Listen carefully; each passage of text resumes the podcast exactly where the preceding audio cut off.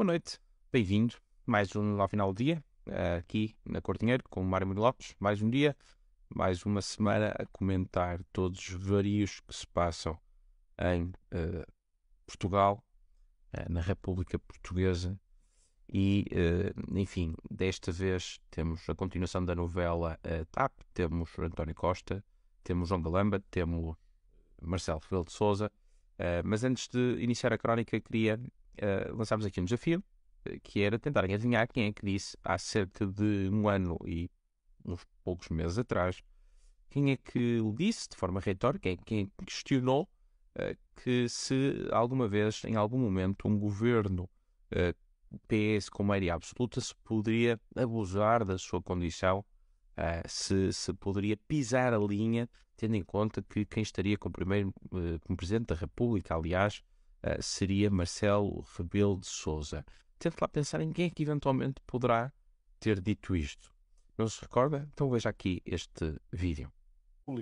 E é um Presidente da República em quem os portugueses confiam plenamente. E, portanto, aqueles riscos que as pessoas veem, ah, se há uma maioria absoluta pode haver abusos, mas, mas aquilo isso... que eu pergunto é quem que acredita que, com um Presidente da República, Marcelo Rebelo de Sousa, uma maioria do Partido Socialista podia pisar a linha.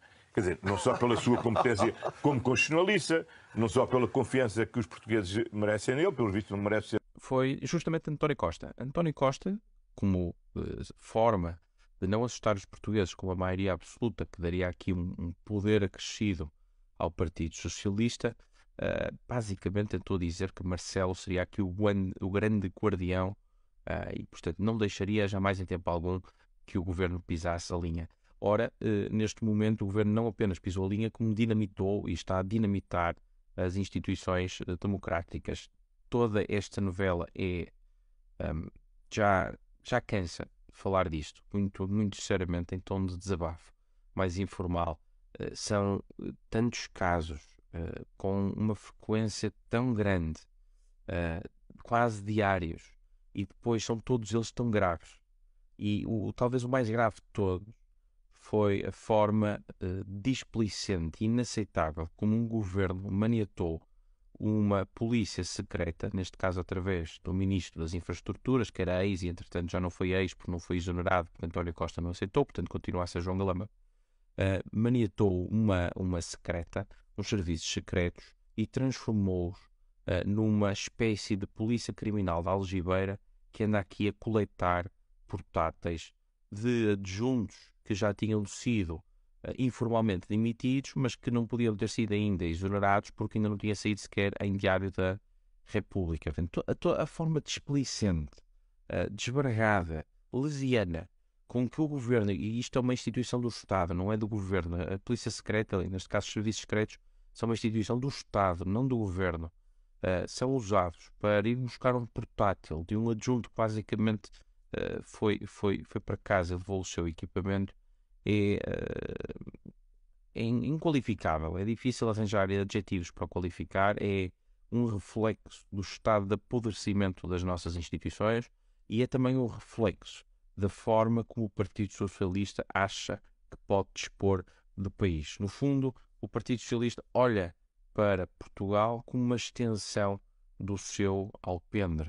Uh, e, portanto, o país é do Partido Socialista, portanto, tanta dif pouca diferença faz uh, se um, eles vão para lá daquilo que é razoável num Estado de Direito.